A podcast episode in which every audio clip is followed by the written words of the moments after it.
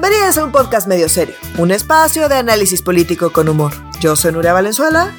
Yo soy Renato Guillén. Y yo soy Oscar Mendoza. Comenzamos. Hoy vamos a hablar del juicio político en contra del esposo de Fosfo Fosfo, del nuevo movimiento de Movimiento Ciudadano, del show de Krill y la Sedena en el Congreso y de cómo va el juicio de García Luna en Nueva York. Qué gusto escuchar nuevamente a nuestro querido Oscar Mendoza, tanto por su falta la semana pasada como los problemas técnicos que ustedes no están para saberlo ni yo para contarlo, pero tuvimos antes de empezar esta grabación, pero contra viento y marea, contra tecnología y atraso, estamos aquí, mi gente, listos eh, una semana más. Perdón. Exactamente. Qué gusto escucharte nuevamente, Oscar. No, muchas gracias, muchachos, ya estar aquí de nuevo. Así es, así vamos, vamos a darle, mi gente, vamos a iniciar así ya sin mayor preámbulo. Qué bueno que está aquí Oscar, pero alguien que no está tan cómodo en la vida eh, como Oscar es el esposo de Fosfo Fosfo, porque dice proceso, inicia juicio político a Samuel García en la Comisión Anticorrupción del Congreso de Nuevo León y en los balazos el 12 de diciembre de 2022, los, los legisladores federales neoleonenses Ania Gómez del PAN y José Luis Garza del PRI presentaron la solicitud de juicio político. Y bueno, lo que yo me pregunto es de todas las cosas que hemos discutido en este podcast que ha realizado el esposo de Fosfo Fosfo, ¿qué de todo fue lo que lo está llamando este juicio, más bien lo está haciendo merecer este juicio político, que mi gente? Una cosa que no habíamos discutido. Ah, mira. Cállate, no rajes. es que Samuel Chingao. el esposo de Fosfo nos da mucho material a veces, pero sí. una cosa que no habíamos discutido es, como saben, o sea, como el presupuesto de ingresos de la federación y la ley de ingresos de la federación se aprueba en el Congreso y después en automático se tiene que hacer el mismo este proceso en los congresos locales. El Ejecutivo Estatal manda al Congreso local su ley de ingresos, su proyecto de ley de ingresos y, de y su proyecto de presupuesto de egresos estatal. Ese es como el proceso y tiene como reglas muy similares a la federación en que tiene que ser aprobado en tanto tiempo y tiene que estar listo. El problema es que el esposo de Fosfo Fosfo, como bien sabemos, pues ganó con una amplia mayoría la gobernatura de Nuevo León, pero eso no implica que también ganó con amplia mayoría el Congreso, dado que Movimiento Ciudadano pues no es un partido que se que tenga unas redes territoriales impresionantes, pues es bastante obvio que si gana el gobernador, que en realidad es porque por la persona, no, por, no tanto mm. por el partido, porque es un partido nuevo, es muy difícil, a excepción de Morena, muy importante hacer esta diferenciación, a excepción de Morena, sí, sí, sí, es muy difícil también ganar el Congreso. Esto lo ah. vimos como en un símil también parecido, eh, ya hace seis años en Nuevo León, cuando ganó el Bronco, el Bronco que no tenía que era independiente y pues obviamente no tenía mayoría en el Congreso con independiente, sino era un solito. Entonces tuvo que hacer unas negociaciones distintas con el Congreso para que le aprobaran sus proyectos de ley o le aprobaran su presupuesto de ley de ingresos y, de, y, el, de egresos del Estado. Sin embargo, el esposo de Fosfo Fosfo es más peleonero, o sea, como más cercano a los juegos de la comunicación y de pelearse con la oposición. Y mm. como dicta la constitución del Estado de Nuevo León, es que a más tardar el 20 de noviembre del año 2022, el esposo de Fosfo Fosfo debió haber presentado a la legislatura local el presupuesto de egreso del Estado de Nuevo León. Pero había muchos pleitos políticos, el esposo de Fosfo Fosfo no lograba las mayorías, de hecho no le habían aprobado al 20 de noviembre la ley de, el proyecto de ley de ingreso, le estaban haciendo un montonal de modificaciones, había un montonal de, de, de oposición dentro del PRI, del PAN, y le querían poner desde el legislativo su presupuesto, que eso es como un poquito el balance que tiene que existir entre el poder legislativo y el poder ejecutivo.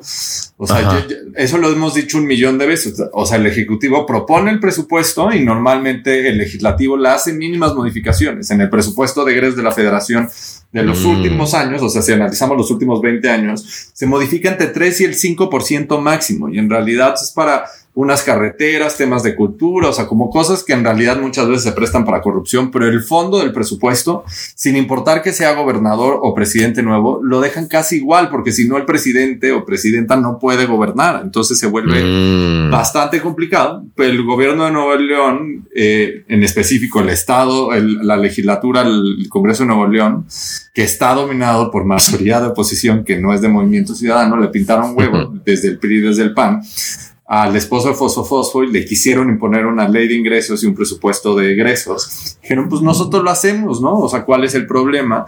El esposo de Fosfo Fosfo dijo, ni madres, yo no voy a dejar que me hagan lo mismo que me están haciendo con mi ley de ingresos, con mi presupuesto de egresos, entonces yo no presento.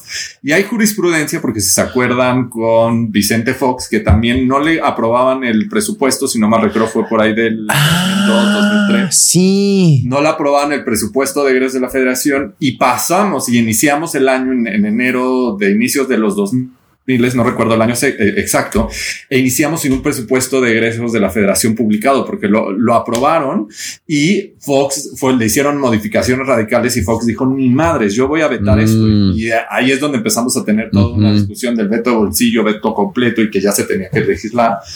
Y eh, la Corte se pronunció y dijo claramente que esa es la, la jurisprudencia que existe, que en caso de que el Congreso local no apruebe este, el presupuesto o no se publique, en automático entra en vigencia el presupuesto de egresos de la federación de, o del local del año pasado. Entonces el esposo de Fosfo Fosfo como que se basó en eso. Dijo, pues mira, si a mí no me lo van a aprobar y me lo van a modificar tanto, yo ni siquiera voy a jugar a vetarlo como lo hizo Fox, porque ahora el veto Mm. ya no se puede hacer tan fácil. O sea, como ya no hay consecuencias, si tú no lo publicas a los 20 días en automático, se tiene que publicar en el Estado o en, el, en la Gaceta Oficial del Estado. Y lo mismo sucede a nivel federal. eh, o la otra es que sí lo veta, pero lo tiene que regresar al Congreso y ese veto en realidad tiene que ser superado por tres cuartas partes, pero todo se vuelve complicado porque el veto en realidad ya es mucho más complicado. Entonces el, el esposo Fosfo Fosfo dijo, vamos a hacer algo que nunca se ha hecho en la historia de, moderna de México, que es A la no madre. mandar un presupuesto de egresos del Estado en lo que planchó la mayoría. Entonces, por eso se le inició el juicio político desde la Comisión de Mm. Anticorrupción del Congreso de Nuevo León. Si lo aprobaban porque dijeron, pues sí está claramente violando la Constitución. Porque la Constitución y la jurisprudencia es clara en lo que dice. Dice que si se veta, o sea, si no se publica, pues se entra en automático el presupuesto del año pasado. Pero aquí el problema es que no había ni siquiera veto porque se violó como la parte procedimental básica, que es que el Estado, vía, a través del secretario de Finanzas, se presenta el, el proyecto de presupuesto de, de egresos del Estado de Nuevo León, ni siquiera se presentó el 20 de noviembre. De hecho, Órale. se presentó apenas, eh, apenas el 8 de enero y se aprobó y se aprobó el 10 de enero. O sea, como en realidad lo batearon más de mes y medio hasta que ya tuvo la mayoría y ya tuvo la negociación con ta- tanto el PRI como el PAN para poder aprobar el presupuesto de egresos y también con Morena. Órale. O sea, sí se puso muy sabroso. No es me equivoqué en las fechas. El 9 de enero del 23, Samuel García envía al Congreso local el paquete de presupuesto de egresos y el 11 Ok. de enero ya se aprobó. Y ya aprobado y publicado, ya Nuevo León ya tiene un, un presupuesto Un de presupuesto. egresos eh, que no está tan manoseado por la oposición, que es lo que no quería Samuel, pero que a la vez es un es el juego de la balanza, ¿no? O sea, y ese es el riesgo de tener gobierno dividido, o sea, no tener mayoría en el Congreso y tener un partido en el poder distinto al que tiene la mayoría en el Congreso, pues en realidad ese es el juego eh, de la balanza de quién tiene el poder y cómo se va balanceando el check and balances. Es lo que se vuelve bien complicado. Y cuando la legislatura, o sea, como el poder legislativo se empodera además y dice a la chingada, es mi facultad aprobar el presupuesto de egresos y la ley de ingresos, pero a partir de un proyecto que sí tiene que mandar el Ejecutivo, no tienen facultad ellos de diseñar el presupuesto de egresos, sí se tiene que mandar desde el Ejecutivo. Y si es su facultad modificarlo al 100%, si eso es lo que ellos deciden, pero en México no tenemos ese uso y costumbre, en Estados Unidos sí. De hecho, en Estados Unidos hay hasta una comisión especial en la, en, la, en la Cámara de Representantes que se dedica a analizar el presupuesto todo el año. No, no esperan a que el Ejecutivo Federal les mande el presupuesto y pues, mm. ven cómo le modificamos un poco como aquí la, hacemos como, ah, pues en mi estado dame dos carreteras y aquí dame este, un acueducto y a mí un tren y así como... Como, como jugando Catán, ¿no? Así de, dame aquí una ciudad y dame aquí un pueblo, güey. O sea, como a veces nos va muy bien, a veces nos va muy mal, a veces la apuestas a la piedra, a veces al trigo, pero a veces la cagas, güey. Ya. pues no, te lleva nada a tu puerto. O sea, como un poquito como el Catán. En Estados Unidos sí tienen una comisión donde va analizando y cuando se está planeando el, el, presupuesto desde la federación, se va y se discute con esta comisión antes de presentarlo y se analiza la viabilidad para evitar cualquier ocurrencia y ver si sí es viable o no es viable, porque si no en la Cámara de Representantes se les modifica, cabrón. O sea, en Estados Unidos se han modificado mm de fondo el presupuesto en muchos momentos de la historia. En México no ha sucedido nunca ese caso, como que siempre ese es como donde amaga la oposición y dice, como lo que tú me mandas y yo no estoy de acuerdo, pues te lo vamos a modificar todo. Y si lo ven como a nivel federal, lo que ha sucedido con Andrés Manuel, lo que ha querido siempre la oposición en lo que nos pedía en 2023, en 2021 la oposición es como voten por nosotros para tener la mayoría en la Cámara de Diputados y chingarnos a Andrés Manuel, ¿no? Y modificar 100% su presupuesto. Que en realidad no creo que tengan nuestros legisladores los conocimientos técnicos para modificar más allá del 10% y que tienen un chingo de ocurrencias, seguramente sí, pero sería un cagadero más grande del que tenemos porque con cero planeación financiera y con cero visión de política pública harían ahí un presupuesto. Esto es lo que quisieron hacer en Nuevo León. El esposo de Fosfo puso freno en mano y literal les dijo, ni madres, le, le le pintó huevos a la legislatura y es como, yo ni siquiera les voy a dar materia de trabajo porque primero lo vamos a planchar en obscurito y cuando logremos el acuerdo, ya lo, ya lo voy a presentar al Congreso porque si no me van a aplicar lo mismo de la ley de ingresos o lo mismo que le está pasando con el tema del fiscal, este, que le quiere poner la oposición a un fiscal que es el ex candidato a gobernador, que era su rival. pues qué, ahí tienes un impoluto que a huevo queremos que sea independiente la, la, Fiscalía General del Estado de Nuevo León, y pues está muy fácil, pongamos el candidato que era, que cumple con todos los requisitos de ley para ser este fiscal del Estado, pero como tú no lo estás nombrando, pues tú sientes que te lo estamos imponiendo, pero en realidad sí es una chingadera que te pongan a, tu, a tu ex contendiente como fiscal, ¿no? Y ese es el poder que sí pueden ejercer las legislaturas y sí pueden joder el gobierno. Y acuérdense mucho lo que pasó con Vicente Fox a nivel federal, es lo que sucedía todo el tiempo y Fox se la vivía chillando. Es como eh, la democracia y el país no avanza porque el Congreso me detiene todas mis, iniciativas de ley. O sea, acá hay una diferencia que nada más me gustaría hacer notar, o sea, como con, tanto en Estados Unidos como en el caso de Fox, con, no, o sea, como todos estos casos con respecto a Samuel García. Y es que en los otros casos, o sea, si bien no tenían la mayoría en el Congreso y podían como pasar estas cosas, sí tenían más fuerza en el Congreso de la que, de la que tiene el esposo de Fosfo Fosfo, ¿no? O sea, como que él realmente tiene una, o sea, una fuerza mínima, tanto política, porque tampoco es, o sea, incluso el, el bronco que tenía, o sea, que venía de un, digamos, tenía su pasado partidista, tenía ahí como bastantes, eh, o sea, aunque era independiente, pues sí tenía como bastantes vínculos partidistas y demás y, tenía como más de dónde agarrarse. Un poco el tema con lo que, lo que pasó en Nuevo León es que pues este güey no tiene, no tiene a nadie. Entonces un poco, pues sí, toda la fuerza del, del, Congreso, o muy, muy buena parte de la fuerza del Congreso, en realidad, pues están en su contra. Entonces, ni siquiera es que controle casi la mitad o un porcentaje relevante del Congreso. Literalmente no controla nada dentro del Congreso y eso, pues, uno, le da muchísimo poder a los partidos ¿no? Y, y por otro lado, pues tiene problemas mucho más graves. O sea, si son problemas que vemos en Estados Unidos, que casi siempre están mitad de mitad, ¿no? Y digo, un poquito más, un poquito menos, y pierden el control de la mayoría y demás, pero al final, pues no están mancos, ¿no? Y en ese sentido, pues nada más como sí acotar que en el caso de Nuevo León ahorita, y pues de este güey sí está como bastante manco en ese sentido, y que eso pues está, eh, profundizando los problemas que de por sí suceden cuando se gobierna con congresos divididos, que ya llevamos muchísimos años en México gobernando tanto en local como en federal con congresos divididos. En realidad, hasta que llegó Morena, recuperó la mayoría eh, en el Congreso.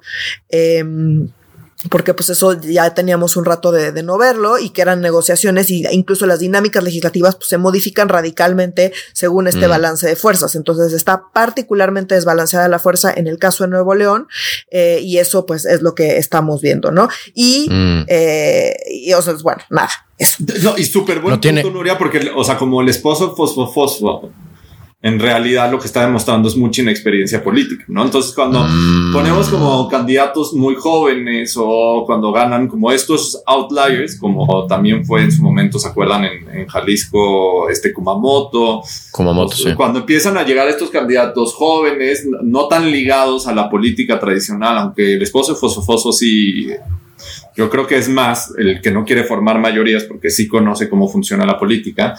Lo que sucede es que no pueden formar mayorías. No estamos hablando de supermayorías. No pueden formar mayorías de, de 50% más uno del quórum presente, güey. O sea, como, no es que necesitan a muchos, güey. O sea, como.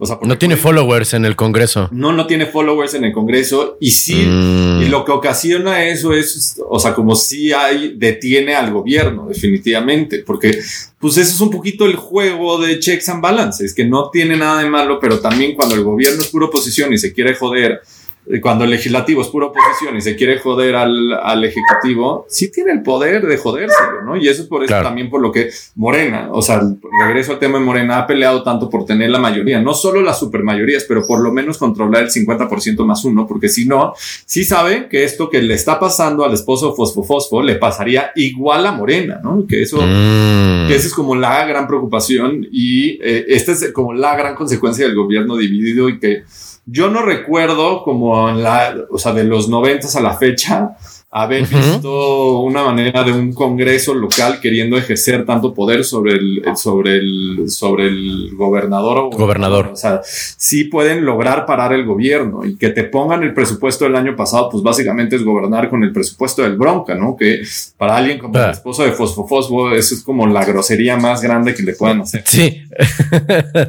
y por cierto, esta oficina en Estados Unidos está, ahorita me acordé del nombre, que analiza el presupuesto durante todo el año y que tiene todo un equipo. Se llama Congressional Budget Office y ah. a mí me gusta mucho cómo funciona porque hay todo un equipo, como imagínense como una, un equipo técnico tipo del que trabaja en la Secretaría de Hacienda y que todo el año está analizando como un centro de estudios que es lo que sí se puede y lo que no se puede en el presupuesto y en la ley de ingresos para que no haya ocurrencias. Y ellos tienen, y ellos, o sea, cuando un legislador presenta como, ah, yo quiero modificar esto y que haya una carretera en mi pueblo, ellos evalúan la viabilidad técnica y financiera de esa propuesta y le dicen si sí se puede o no se puede o solamente es una ocurrencia, porque hay un cuerpo técnico que está analizando esto. Imagínense eh, que los centros de estudios de la Cámara de Diputados o del Senado de la República logran especializarse de esta manera, pues yo creo que sí podrían ejercer mucho más fregona su capacidad de contrapeso del, del, Ejecutivo o proponer cosas chingonas que no está viendo el Ejecutivo también. O sea, no, no solamente ser oposición. Oye, mi estimado Oscar, ¿y qué tiene que ver esto con el señor Elon Musk que, y sus coches eléctricos que estaba sonando la, la, bueno, y el Twitter, que ahora también es dueño el señor, no, que estaba sonando tanto respecto a justo a Nuevo León, ¿no es cierto? Que decíamos que México no puede, que hay mexicanos a los que les alcanza para tener un Tesla, pero a México no le alcanza para los coches eléctricos. Güey, es muy buena pregunta porque si se dieron cuenta en la mañanera de hoy, en los últimos días, el presidente desde la mañanera ha estado defendiendo muchísimo al esposo de Fosfo Fosfo. Ajá. sí, ya reafirmando su, que son amiguis. Pero Así amiguis es. muy amiguis, muy amiguis andan de muy amiguis. Ya llevan un rato. Recordemos que, o sea, eso eh, contrasta con el inicio eh, de la gubernatura de, del esposo de Fosfo Fosfo, que había ahí roces importantes.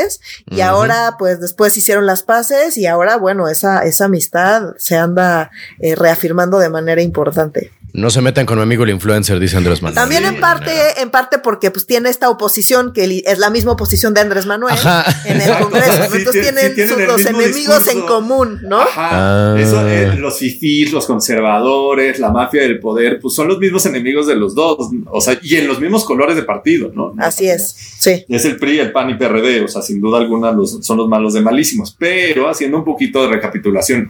Hoy Andrés Manuel defiende al esposo de Fosfo a capa de espada diciéndole que él hizo bien, que hay jurisprudencia, que él no violó ninguna ley y que qué chingón que logró que ya le aprobaban su presupuesto y que lo de juicio político nada más es como un puro acuerdo de los conservadores para desestabilizar el mm. Estado y bla, bla, bla. Porque es el mismo discurso que él utilizaría a nivel nacional, estamos de acuerdo. Pero a cambio de este apoyo estamos viendo una cosa bien interesante. Si se acuerdan, en noviembre del año pasado eh, se filtró por ahí la noticia desde el gobierno de Fosfo Fosfo. O sea, porque esto sí es bien importante que sale este Fosfo Fosfo, no el esposo de Fosfo Fosfo. No el esposo de Fosfo Fosfo. sí. En un helicóptero y sale volando con Elon Musk, ¿no? Y todo el mundo se preguntaba, como, ¿qué rayos están haciendo en el segundo semestre del año pasado? ¿Qué rayos están haciendo en Nuevo León?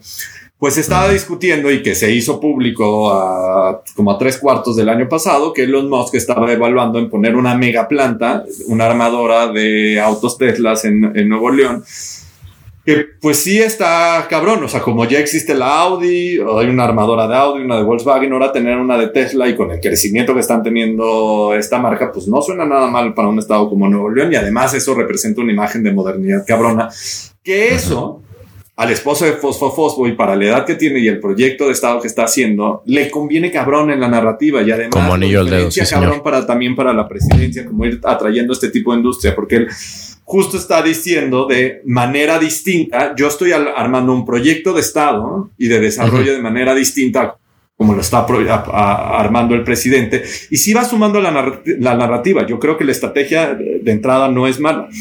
Y ya habían encontrado un terreno, ya habían elegido y como que ya estaban todas las negociaciones. Sin embargo, se empiezan a filtrar notas a inicios de este año de que pues ya que sigue con Tesla. Entonces que Tesla está poniendo requerimientos sobre temas de estabilidad de energía eléctrica y la cantidad de energía eléctrica que necesitamos. Pero Tesla está teniendo un grave problema en Nuevo León porque le pide todo esto, porque pues, el esposo de Fosfofoso le dice, pues no, pues eso es con la CFE, no es conmigo, y pues la CFE es federal. Entonces, Tesla le empieza a hacer como requerimientos de información y, este, de cargas de energía eléctrica a CFE y se da cuenta que la CFE no le puede dar esa energía y tampoco ya puede conectarse a los autogenerados, que es lo que hacían estas grandes plantas, porque Andrés Manuel dice que son como pues los malos de malísimos, estos autogenerados como Iberdrola, que tiene ahí una planta en Nuevo León que ya más cerrada que la chingada y con cientos de millones de dólares ahí parados. Porque, pues, ¿cómo va a estar Iberdrola generando energía todo el tiempo versus la de la CFE, ¿no? Entonces, pues, no, no se está pudiendo hacer eso muy bien.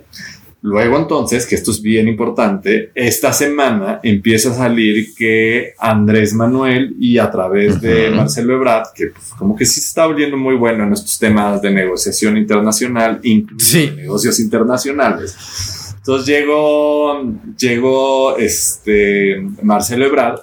No sé si fue su idea, pero lo está operando muy bien. Entonces ahora le están ofreciendo la federación a Tesla un megaterreno en un parque industrial que está al lado de la IFA, del nuevo aeropuerto de Andrés Manuel, al cual sigue sin irse absolutamente nadie por más que lo forcen.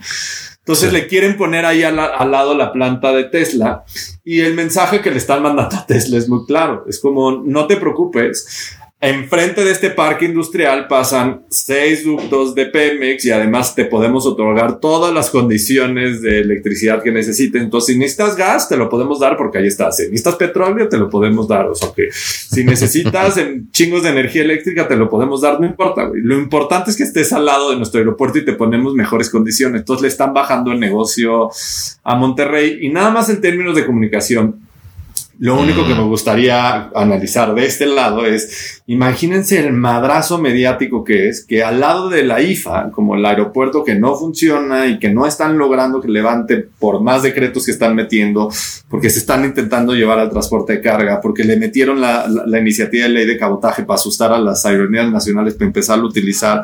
O sea, por todo lo que están haciendo no lo levantan y ahora de la nada vas a poner como la imagen de modernidad de estos autos eléctricos, que sin importar que sean carísimos e inaccesibles para el 99% de los mexicanos, eso no es lo relevante. O sea, los autos más modernos y el futuro del, del mundo en tema de movilidad, este, de movilidad privada, está al lado del aeropuerto más moderno de América Latina.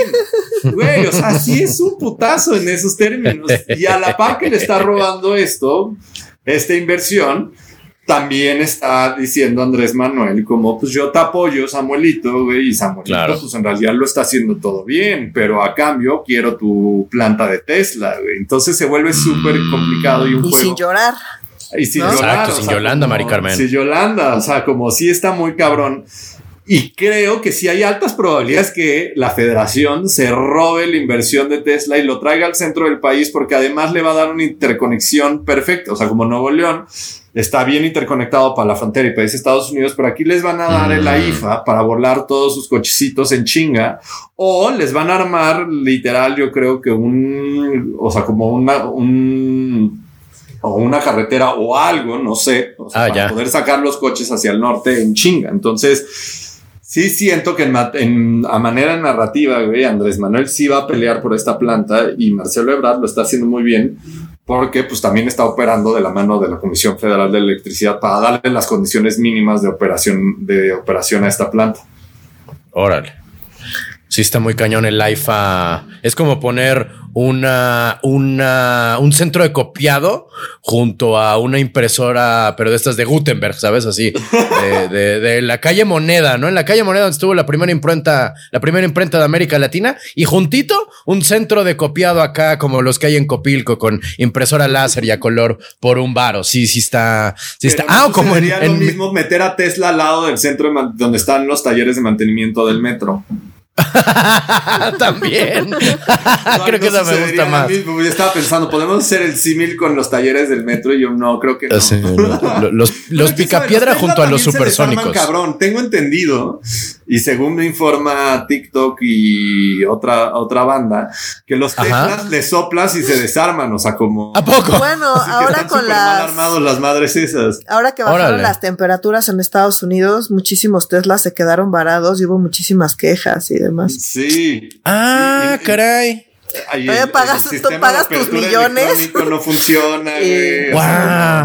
O sea, son como coches son como coches veganos que como no comen mucha proteína, no, no, no les alcanza y medio se nos desmayan de hambre. Ándale.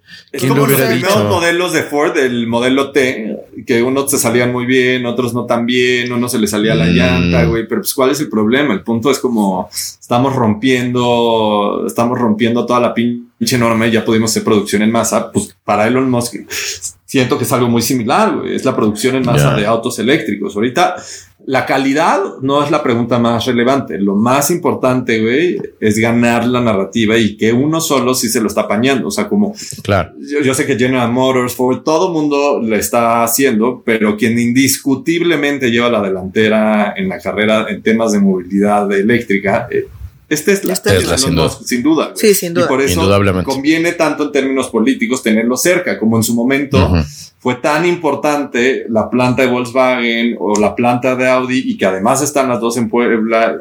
No solo generan miles de empleos y aportan al PIB, güey, o sea, como empleos directos e indirectos. Sí, es una locura lo que puede hacer la industria automotriz, güey. Y además es de las industrias más estables, que menos se caen, güey, que pasa pandemia, güey, y siguen creciendo a lo bestia, güey. O sea, como es una industria importante para todos los países. Está muy cañón y el futuro nos está alcanzando, mi gente. Oigan, eh, ya ven que los autos eléctricos no llegaron para salvar al planeta, sino para salvar a la industria automotriz. Bueno, es momento de hablar de un movimiento que nació no para salvar a la democracia en México, sino para salvar a sus integrantes y que tiene el maravilloso nombre y poco confusa decisión de llamarse México Colectivo. O sea, no México Colectivo no es que sea un año lectivo mexicano, no, no, no, no. México lectivo, que extrañamente también hay un MC, que tengo la idea porque veo mucho este Scooby-Doo, que es una pista que nos puede decir quién está en realidad detrás del hombre lobo. Así le jalas la máscara a México lectivo y quien estuvo siempre detrás, ¡ay cabrón! Es Dante Delgado con su colmillo largo y retorcido. no hicieron nada de esfuerzo por disimularlo. nada. No, les valió madre. Como dice Renato, hasta las siglas, güey, hasta, las, mismas letras. es que es exactamente lo mismo, güey. O sea, como el formato que tiene Movimiento Ciudadano para sus foros, plenarias y todo es es como un cuadrilátero y que además, o sea, como abajo está el ring y es donde presentan y una cosa súper moderna, así como muy a la gringa. En el fondo, así en cada, en cada una de las de los lados del cuadrilátero, en las pantallas al extremo, eh en las paredes del extremo unas mega pantallas con los logos de Movimiento Ciudadano, con los videos. Una imagen muy moderna, no lo voy a negar. O sea, como de una democracia muy moderna y como muy a la de, muy a la de Salinas, de Gortari en sus, en sus épocas. En sus épocas. E hicieron lo mismo, güey. O sea, no hicieron, o sea, ni en términos visuales, nada más le cambiaron los colores. Es lo único Los colores, el tipo de letra y vámonos. Y ya. pero la eh, agencia, la agencia es la misma. Sí, sí, sí, Estoy seguro, estoy seguro que el comercial de México Colectivo va a ser Yagüey cantando ne, ne, ne, ne, ¿no? Y nadie se va a dar cuenta. Nadie va a decir, de, digo, ellos están pensando que nadie nos vamos a dar cuenta que son los mismos, cabrón. Está muy, muy, muy. O sea, no me queda claro que lo quieran disimular. Ah, no, pero eh, o sea, lo, son cínicos, no hipócritas. Sí. Disimular, o sea, como lo quisieron disimular. Apenas. Porque sí hicieron, o sea, sí hay que reconocer, o sea, ¿qué es México colectivo o México electivo, como lo quieras leer? O sea, es un grupo desde la sociedad civil que está haciendo como la agenda pendiente de México y como... Según. Para poner como la, agenda más importante del país al servicio de la comunidad y la mamada y, y tienes perfiles desde muy políticos, muy sociedad civil, muy académicos, todos con corte de izquierdos. Así es importante eso, o sea, como por eso tampoco es raro ver ahí a Patricia Mercado, tampoco fue raro no ver a uno de sus fundadores que se nos rajó, a. Ajá, al mero, sí, al ingeniero. No, no, o sea, muy raro ver a la Bastida, o sea, como la Bastida, por lo visto, ahora ya es como, tiene una agenda progresista de izquierda. o sea, También el exgobernador de Morelos, Jorge Carrillo Lea, yo no sé, ex militar el güey, y ahora de pronto es así, de izquierda. Narro, güey. No, no, y, y, Barnés, güey. Ya sé. El, el, el rector de la UNAM de la huelga del 99 también está en México colectivo. Ese cabrón, según yo, vivía en Irlanda. ¿Cuándo regresó? Pero a la vez sí hay un chingo más de perfiles que dices, güey, está chido, güey. O sea, como que sí hicieron un esfuerzo por traer como banda chida, combinado con, pues, estas momias que ya en sus... Momias recalentadas, decía Mafalda, sí. Sí, güey. O sea, como momias recalentadas y desenvueltas, güey. O sea, como que ya nadie los pela que seguramente sí es como la historia de, ay, mi abuelito fue candidato a la presidencia y... ¿La Bastida fue el que hizo trampa en la carrera o ese fue madrazo? No, ese fue madrazo. Eh, no, fue madrazo, en un maratón allá en, en Europa, no me acuerdo. en Alemania o en Inglaterra, creo. Sí. Pero pues como que son ese tipo de perfiles. Y que justo les estábamos comentando que como, o sea, dado que la sociedad civil y los partidos políticos no están logrando posicionarse y ni posicionar una narrativa lo suficientemente fuerte ante la gran narrativa de que encabeza el personaje Andrés Manuel López Obrador, no Morena, o sea, yo no creo que la narrativa morena imposible ganarle no, porque en, realidad la narrativa se llama Andrés Manuel y ese es el gran problema que tiene ese proyecto. Entonces, dado que no, estamos, no le están pudiendo hacer frente y que es súper claro que no solo los jóvenes, sino ya la población en general no creen los partidos políticos más que en esa gran mayoría que ahorita nos dicen que se tiene que votar a través de Morena, pero mañana se puede llamar Pachamama y todos vamos a votar por la Pachamama. O sea, como que en realidad el partido no es importante, como que hay una, hay una, no, es una crisis del sistema político mexicano, yo creo que es una crisis de los partidos. De los partidos. Y que los partidos no se han logrado modernizar ni ofrecer opciones de futuro real, incluido Morena, que esa es la gran broca. O sea, como, o sea, cuando no esté Andrés Manuel, los reto a que me digan como cuál es el proyecto de la cuarta transformación más allá del discurso, o sea, no se sostiene tantos errores de Andrés Manuel de fondo. Oscar, que no has, no te has puesto, no has puesto atención, es Claudia. Te faltó hashtag es Claudia. Hashtag es Claudia. Y, y haciéndolo con los deditos, güey. Si no más con los deditos, güey. no me voy a O sea, tomar. me- me- me- lo- lo- cuando empezaste a hablar Nuria dije, ay güey, como vamos a escuchar aquí una pinche joya de sabiduría de Nuria, espérame, voy a poner así, me voy a sentar derechito para ver cuál es el diagnóstico de Nuria. Me agarraste completamente por sorpresa. güey. Fue súper bonito ver sus caras. Ya, perdón. Qué perdón, sigue. así de, ay güey, a la madre. Fue hermoso, escuchas. Esperemos que ustedes hayan reído tanto de nosotros. Órale. Nuria se acaba de reír de Renato y de mí, güey. Tienes toda Totalmente, güey. Pero dada esa crisis de partidos, güey, pues, o sea, como, y además los partidos lo vimos, o sea, como 2018, solo a Morena le fue bien, PRI, PAN, y todos los demás, y la oposición, y la, incluidos los aliados de Morena, como siguen haciendo lo mismo y eligiendo el mismo tipo de personas. Para el 21, uno esperaría que la oposición viera claramente el efecto Andrés Manuel y que no les iba a ir nada bien y que tenían Claro. que buscar otro tipo de perfiles. Movimiento Ciudadano lo intentó, pero pues poniendo a banda como Palazuelos y que ya después se tuvieron que echar Sí. para atrás, o sea, como, Ujú. o sea, como le intentó poner perfiles distintos y en algunos lugares les funcionó, pero lo que fue PRI, PAN, o sea, como la Alianza va por México, hizo la misma mierda, o sea, como postuló a los mismos y pues claro, si Alito y Marco Conca está detrás de esto, pues obviamente Ya. pues vas a esperar que hagan exactamente lo mismo. Entonces, ¿qué está haciendo la sociedad civil y también los partidos detrás? Pues están diciendo como tenemos que apostarle de manera distinta, encontrar perfiles y propuestas que parezcan más ciudadanas y perfiles que parezcan más ciudadanos. Porque a través de las redes de los partidos políticos, la neta es que está saliendo muy poco. Quien más está sacando y más ha podido hebrar de ahí, la neta sí es Movimiento Ciudadano, que no ha logrado la fórmula.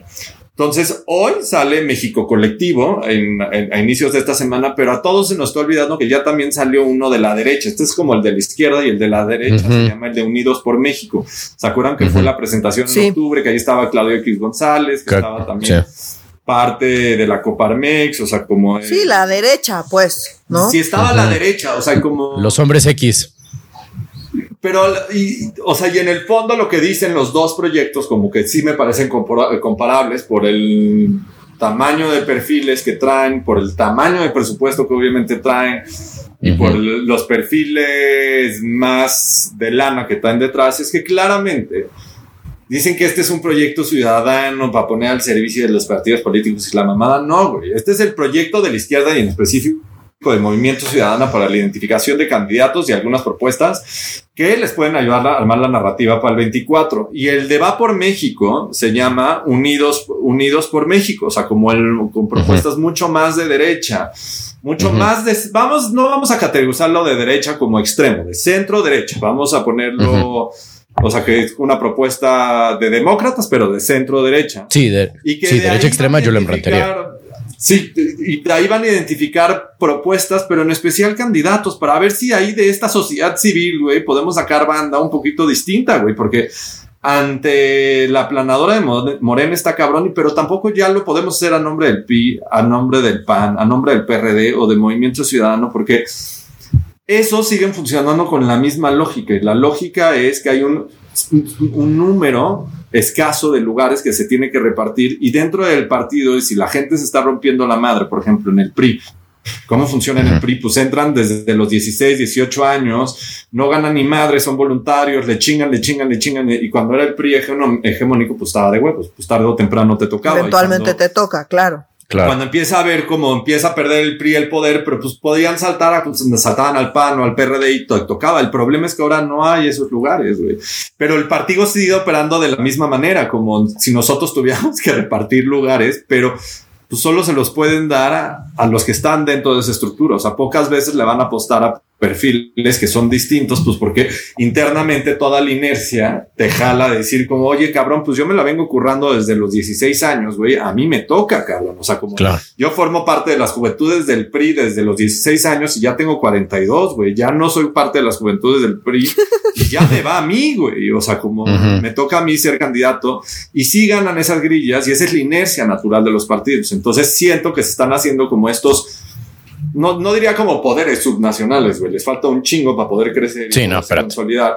Pero desde ahí como que los partidos mi lógica y como mi explicación es que están intentando como identificar cosas y desde ahí decir como pues a la chingada, a ti que te iba, yo sé que a ti te iba, pero encontramos a este que tiene mayores posibilidades y desde ahí con una alianza más grande eh, y con un apoyo más grande que parezca más ciudadano y no solo partidista, vamos a poder armar candidaturas más fuertes o propuestas más fuertes. Me parece interesante nada más que si funciona o no funciona, no sé. Según yo, van súper tarde, no ustedes. Sí, o sea, como esto debió haber iniciado en 2019, no, no ahorita. Van súper tarde y no, o sea, no sé, a ver, es de llamar la atención, exacto, es de llamar la atención, ajá, que, mm, que haya una mezcla de partidos, pero al mismo tiempo no es sorprendente, porque desde hace mucho tiempo, pues sí vemos como esta decisión de, de, posturas, ¿no? Y de, o sea, sí, sin los extremos de izquierda a derecha, pero en muchos casos sí, o sea, sí tienen una visión, pues más de izquierda y más de derecha, digámoslo así, o sea, un poco más, ¿no?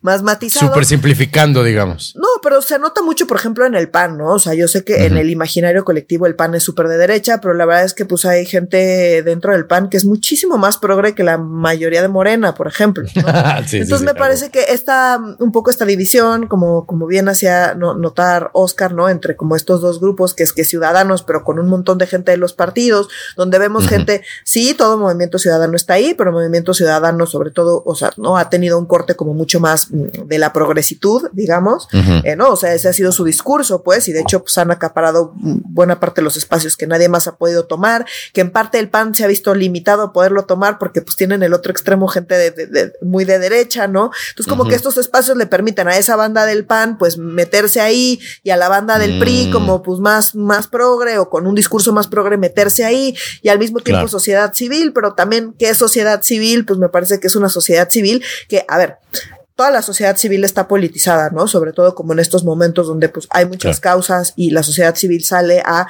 participar en esa discusión pública desde un lugar no partidista. Y me parece que sí hay sociedad civil que está ahí por las causas y que no está interesada en participar con los partidos. Esa sociedad civil no la vemos en México colectivo, digamos. Y la otra sociedad civil que está en la sociedad civil porque no ha podido, no ha, no ha encontrado un espacio en los partidos políticos o porque no ha mm. logrado terminar de formar su partido político o porque han sido rechazadas de los partidos políticos o porque justo llevan mucho tiempo esperando, no les terminan de dar su espacio, entonces terminan yéndose a la sociedad civil. Pero digo, estar en la sociedad civil porque pues medio es el espacio que han encontrado, no necesariamente porque no tengan aspiraciones eh, más partidistas partidistas. Entonces, como que, digamos, es interesante ver esta división como a partir de posturas y no ya no tanto de partidos políticos. Eh, eso me parece que es una diferencia, pero por otro lado, pues sigue siendo la misma gente. O sea, pues sí, ya vemos estas, estas momias que llevan ahí siglos y que sinceramente, de lo que, de lo poco que he leído, pues no me parece que se estén saliendo del lugar común que llevamos mucho tiempo escuchando.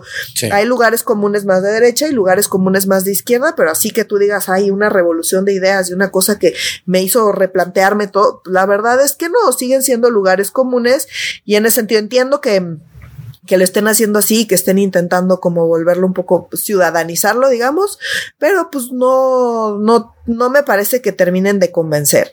Y acá como extra, nada más una, o sea, la semana pasada, antes de que saliera el anuncio de México Colectivo, em, estaba escuchando una entrevista que le hicieron a La Bastida.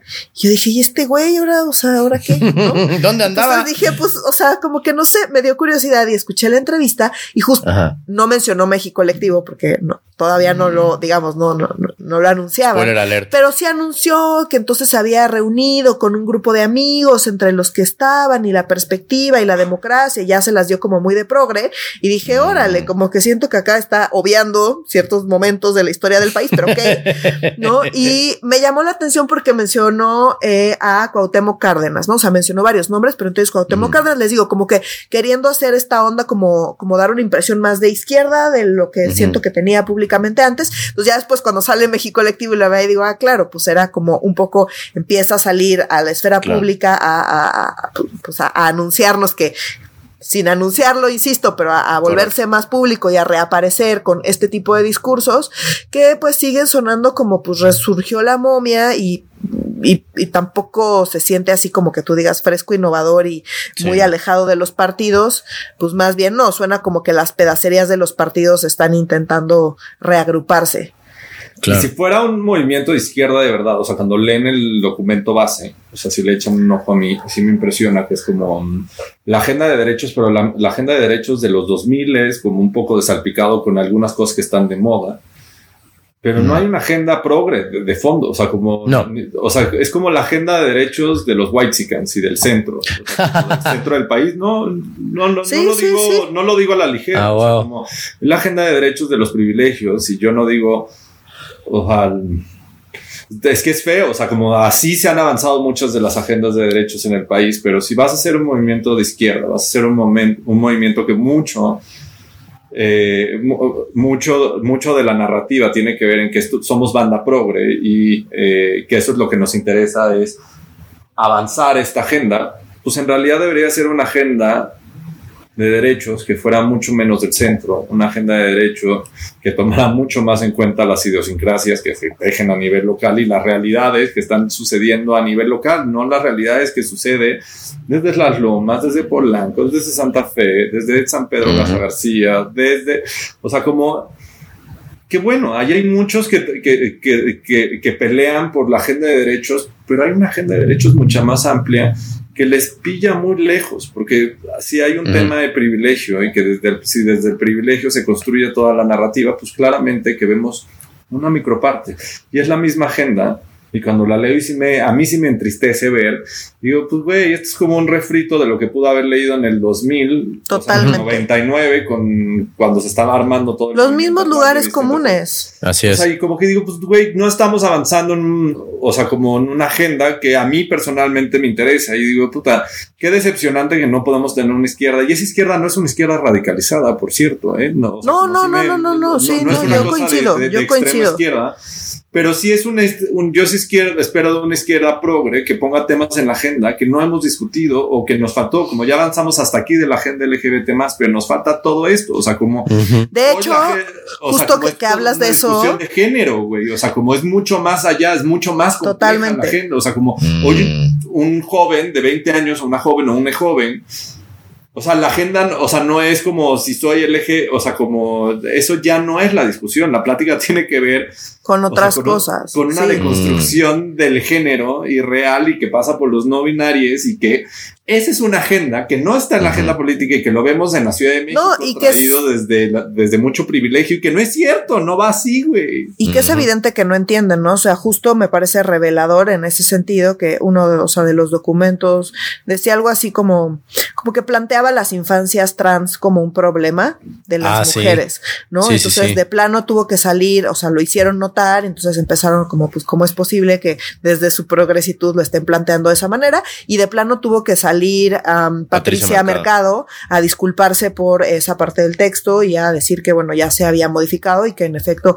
¿no? Entonces ya empezaron con este choro de que pues es un primer saque y es algo colectivo donde se espera que participen y mejor ni demás. Y pero pues, sí, el tema es que su primer saque pues siguen siendo lugares comunes y se les van este tipo de cosas que como bien dice Oscar, si fuera una perspectiva pues mucho más innovadora y fresca y demás, pues no estaríamos viendo este tipo de, de situaciones. De problemas. Sí, exactamente. De verdad colectivo ha pasado por un proceso territorial que yo sé que lo que dicen es que ahorita viene y que se van a ampliar las redes, pero el problema es que... Pues sí, pero las elecciones son mañana, amigos. exactamente. y, y, estas redes inician desde un privilegio muy cabrón y con los mismos actores de siempre. Yo sé que intentaron hacer un pool mucho más diverso que el de Unidos por México lo reconozco.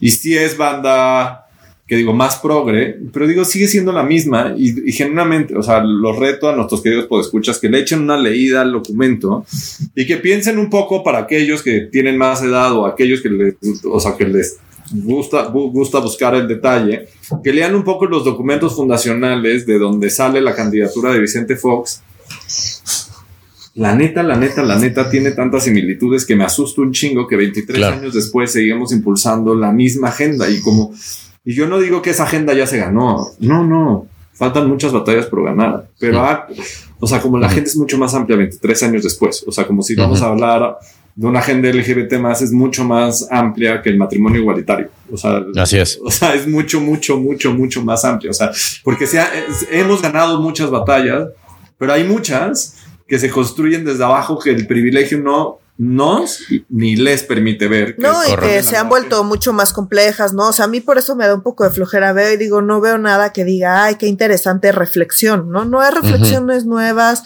no han complejizado. Parece que, como dice Oscar, esos 23 años de que han sucedido un montón de cosas, pues es como si no hubieran sucedido porque los problemas siguen siendo los mismos y siguen planteando en los mismos términos y las reflexiones los, nos siguen llevando a los mismos lugares, pues ahí claramente, desde mi perspectiva, pues hay un problema y no me parece que sea lo que se necesita para hacerle frente a un gigante como López. Obrador, ¿no? O sea, desde, Claro. desde uh, la perspectiva, el enfoque, la narrativa y demás, no, claramente no es, no me parece que vaya a ser muy útil para hacerle, Ah. hacerle frente a eso, porque justamente lo que trae es este otro enfoque, que más allá de que su implementación está pésimo, que de izquierda no tiene nada, que tiene cero agenda progre, no, simplemente el enfoque que utiliza y desde dónde habla y cómo le habla y a quién le está hablando, eh, pues ya no, no tiene como punto de comparación con pues, estos intentos fallidos que siguen surgiendo, ¿no? Ujú. Y, esto, y, y nada más vean la parte, o sea, todo lo que tenga que ver con género y todo lo que tiene que ver con medio ambiente, para que vean, o sea, como lo anticuado que está esta agenda. Sí. Y lo último que a mí me gustaría recalcar, como que yo siento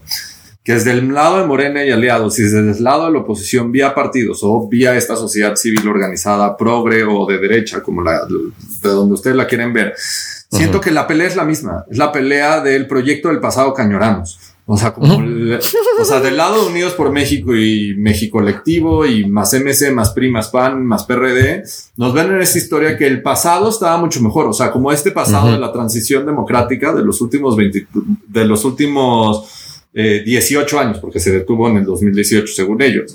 De estos últimos 18 años, estábamos construyendo un país mucho mejor, pero en Mejor realidad- para quién. Ajá, en realidad no se sostiene porque en realidad disminuyó la prove- pobreza extrema en términos risorios.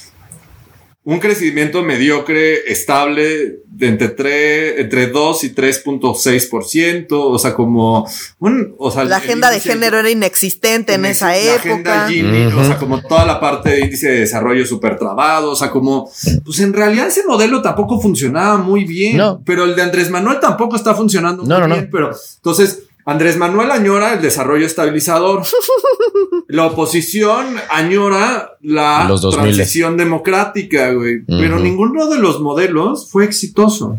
Y Pues nadie no. nos está proponiendo como, ah, México colectivo quiere esto para el futuro. Entonces, cuando yo hablo de una agenda mucho más progre, una agenda que tenga temas distintos a los que se discutieron desde 1998-99 para que se formara la candidatura de Vicente Fox, pues justo hablo de esto que dice, no, Nuria, o sea, cómo complejizamos a la realidad actual, o sea, como si vamos a hablar de género, es una discusión completamente distinta a la de, a la de hace 23 años, y no es solo matrimonios igualitarios, si hablamos de medio ambiente, es más allá de los ajolotes, o sea, y de los bosques, y de cuidar a las plantitas, ¿no? Y de O sea, la tiene capa que de ver con un ozono. contexto de crisis Ándale. climática que está aumentando la temperatura del planeta así radicalmente, se nos están yendo comunidades, pero no hablamos de nada de eso, ¿no? Y ese es como yo siento que la agenda que nos permite construir el futuro mucho más cercano a la realidad que tenemos, no a la realidad que soñamos. Y esa es mi Claro. gran crítica de lo que está sucediendo desde la oposición, desde la sociedad civil y que esta parte pues en realidad sigue siendo la agenda invisible y que a mí me, me sigue frustrando mucho.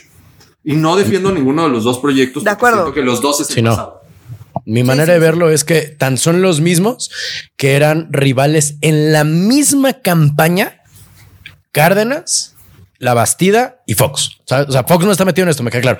Pero tan son los mismos que eran enemigos en el mismo momento, bueno, no enemigos, o sea, eh, rivales en el mismo momento histórico, en la misma campaña y en la misma elección. Así de, de es como el 90s Pop Tour.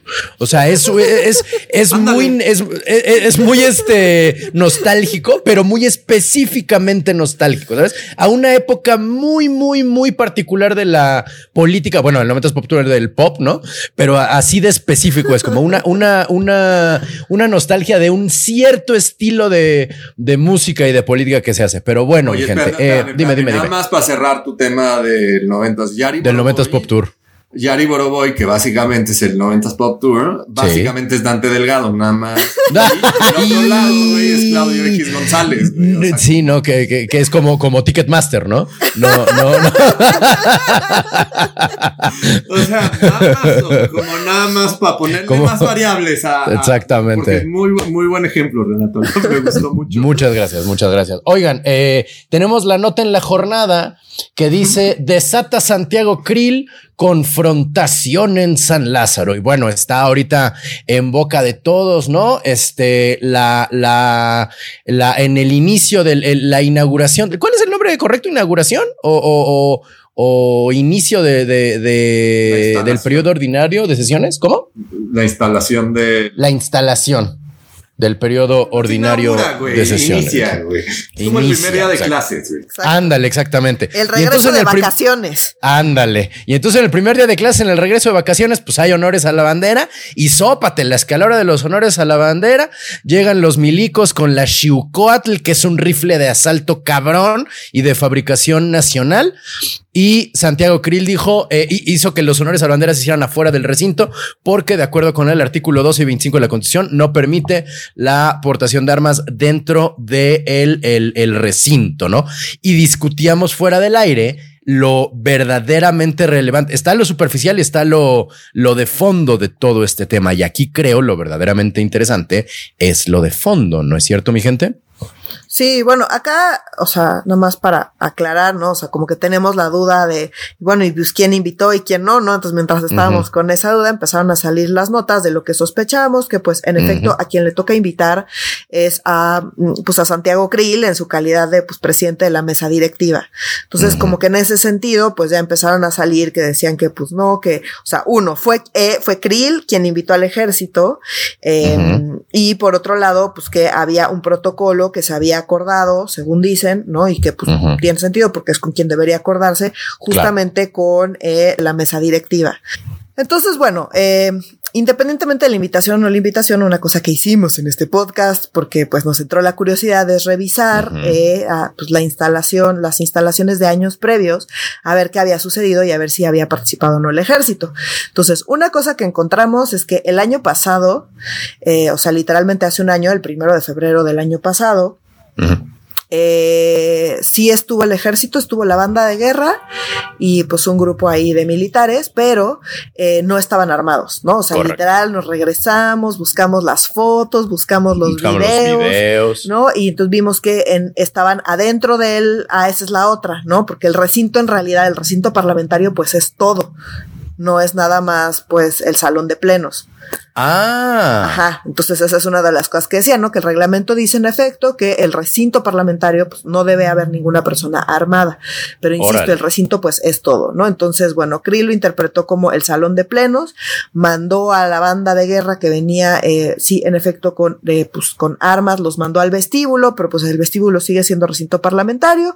Él, él invitó al ejército, nos fuimos más atrás a ver si el ejército había participado en estas ceremonias y vimos que no, ¿no? O sea, sabemos que el año pasado sí y llegaron sin armas. Llegó la misma banda de guerra y la banda de música y no sé qué, em, sin armas. Este año llegaron también, pero llegaron con armas. Entonces, bueno, aquí nomás queda la duda de, pues, si los invitó, pues, si el protocolo incluía las armas, si no, pues debe haber sido explícito. En fin, al final eso me parece que es menor porque el problema es, eh, pues el militarismo y la militarización en general, Sí. ¿no? Y ese, o sea, ese es el problema que tenemos.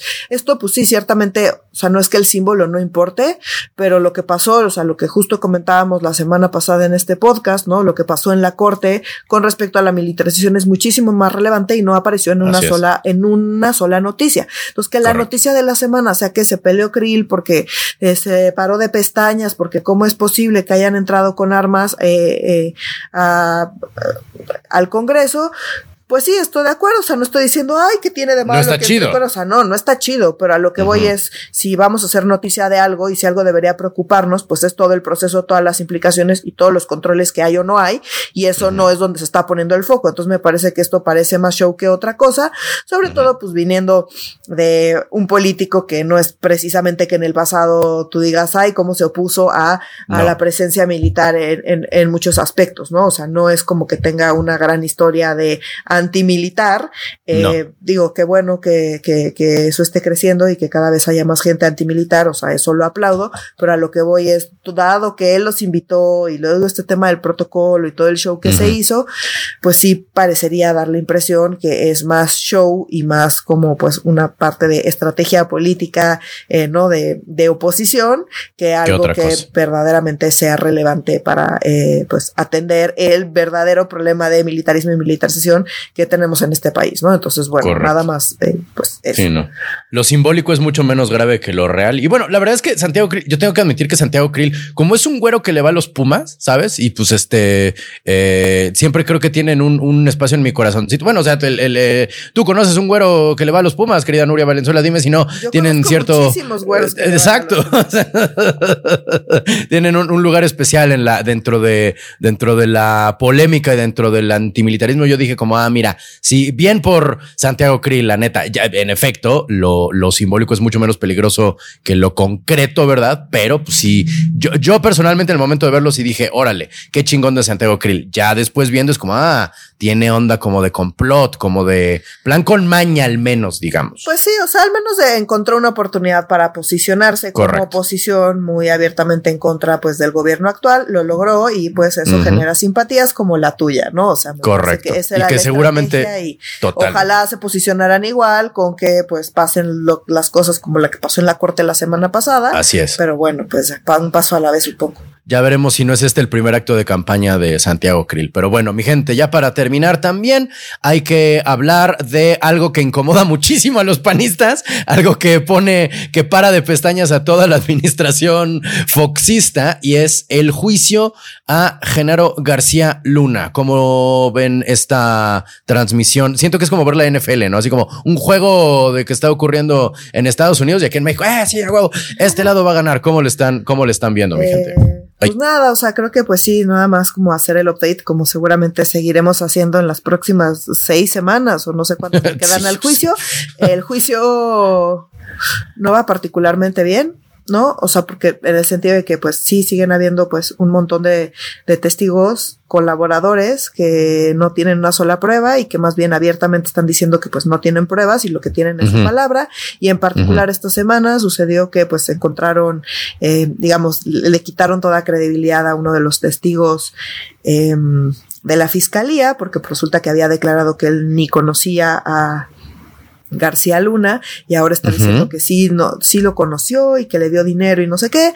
Y bueno, pues, eh, pues se encontraron como que, pues, francamente había mentido. Decía que sí había mentido porque le daba miedo, pero que ahora estaba diciendo la verdad. Y pues resulta que es un señor que está a punto de salir de la cárcel y que, pues, obviamente está Mm. negociando. Entonces, pues, alguien que, lo que decíamos la vez pasada, ¿no? O sea, muchos de estos testigos, pues, están eh, negociando mejores condiciones y Claro. pues, eso, pues, genera muchos incentivos a, pues, que digan lo que sea que le convenga a la fiscalía, ¿no? Que digan.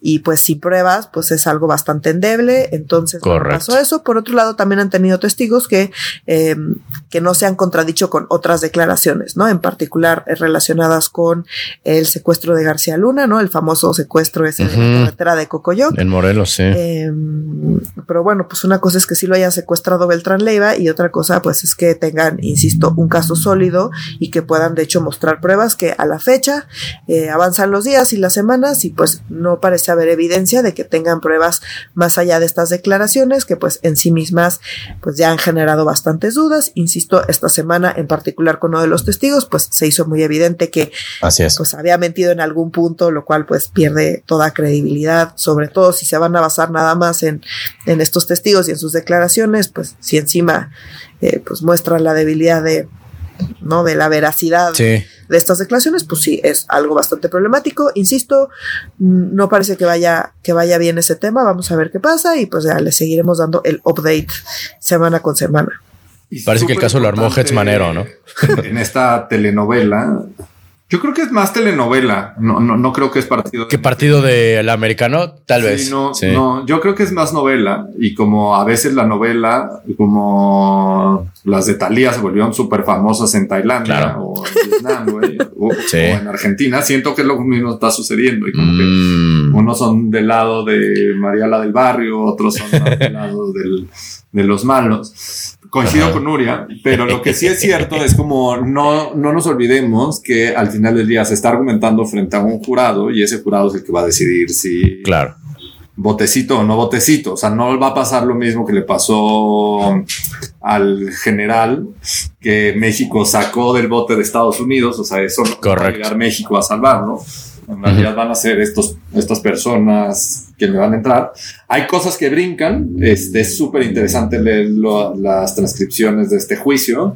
También interesante leer a un par de columnistas como que te ponen como, pues mira, esto sucedió, tú fórmate tu, tu propia opinión, porque como quiere Andrés Manuel que leamos este, esta telenovela, es súper claro que él ya es culpable que en el momento que está en un tribunal en Estados Unidos, pero no dice lo mismo de Cienfuegos, ¿verdad? El cabrón. O sea, el- No, claro. o sea, pero de García Luna, pues ya es culpable, porque pues ya le da toda la narrativa que necesita. De Cienfuegos, pues no le convenía tanto porque le tumbaba al ejército mismo que él necesita en este momento. Entonces, Y que ojo, están saliendo, como decíamos la semana pasada, perdón por la interrupción, eh, pues sí, muchas cosas en contra del- de, ese mismo ejército. Entonces, pues ahí también es medio Claro. un arma de doble filo el decir que todo lo que está saliendo en el juicio es verdad, pues eso también le pega al ejército de AMLO de hoy, ¿no? De- Totalmente. de. Y salió, por ejemplo, esta semana, no, sí fue la declaración de esta semana, ¿no? De que intentaron detener a uno, pero que el ejército avisó. Entonces tuvo que pagar 80 millones de dólares. Ah, para sí. que Lo dejaran libre. Pero todo es de oídas y como el, el crimen organizado no es como que está formalizado, güey. No es como No. Va, va, Tienen ahí sus te va la archivos. factura, güey. Ahí te va- Nadie toma notas en una el conspiración. sí. XML de la transferencia, Ajá. güey, no mames. Correcto. güey. Entonces, pues yo la verdad no, no tengo una opinión o ustedes tienen como se podrían aventurar como, ah, pues va ganando el, como el Ministerio Público gringo o va ganando García Luna. Pues, o sea, yo siento que va ganando García Luna no porque le asista la razón o no, sino porque pues no tienen una evidencia más allá de los testimonios y los Claro. testimonios han sido muy variables en cuanto a calidad y en cuanto a eh, contundencia, ¿no? Entonces, Claro. pues siento que eh, no, no, no suena bien eso, ya veremos qué opina, como bien dice Oscar, eh, el jurado, pero bueno, Claro. pues eh, no, no- no Yo- parece yo- yo que quiero vaya ver- bien. Yo quiero aventurar que Oscar nunca vio Mariela del Barrio, porque si lo hubiera visto se acordaría que era Itatí Cantoral, la, la, la antagonista de, de Talía. Era Soraya Montenegro, se llamaba el personaje. Debería ver la cara de Oscar ahorita en ese momento cuando dijo, "Él dice, los malos y yo, ah, claro, Soraya Montenegro. una, ajá, una- Cada quien tiene su perpetuando el clasismo. O sea, me acuerdo que había un perro llamado Pulgoso, güey. No, hombre, ese es este Marimar. Es otra. trilogía, güey. Sí, son tres. güey. Con el acento costeño de Talía, que Dios mío, así. Ni el costeño tiene un acento tan malo costeño de Talía. Bueno, Pero digo que Talía. Está llorando a regresar a las épocas de Marimar. No, eso sí no. No, eso sí no. En todo caso, ahorita está. eh, algo. Está llorándose la de rebelde en este momento, en todo caso. Pero pues mira, ya, ya, ya, ya el concierto está organizándose. Pero bueno, mi gente, ay, le pasó ahora un mendigo con un motor gigantesco. Pero bueno, mi gente, creo que hemos agotado los temas de esta semana. Eh, por favor, manténganse con- con- en contacto con nosotros y entre ustedes a través de nuestras redes sociales que son. En Instagram estamos como arroba medio serio, en Facebook estamos como Facebook diagonal medio serio MX. Y en Twitter en arroba medio guion bajo serio. Por favor, eh, escríbanos, eh, manténganse a través de estas redes sociales dándonos eh, las opiniones acerca de nuestras opiniones para crear este círculo eh, tan sano y tan maravilloso que establecemos con la audiencia. Nos escuchamos, si nos lo permite el sistema capitalista y el virus, la siguiente semana. Para medio serio, yo soy Renato Guillén. Yo soy Nuria Valenzuela. Y yo soy Oscar Mendoza. Adiós.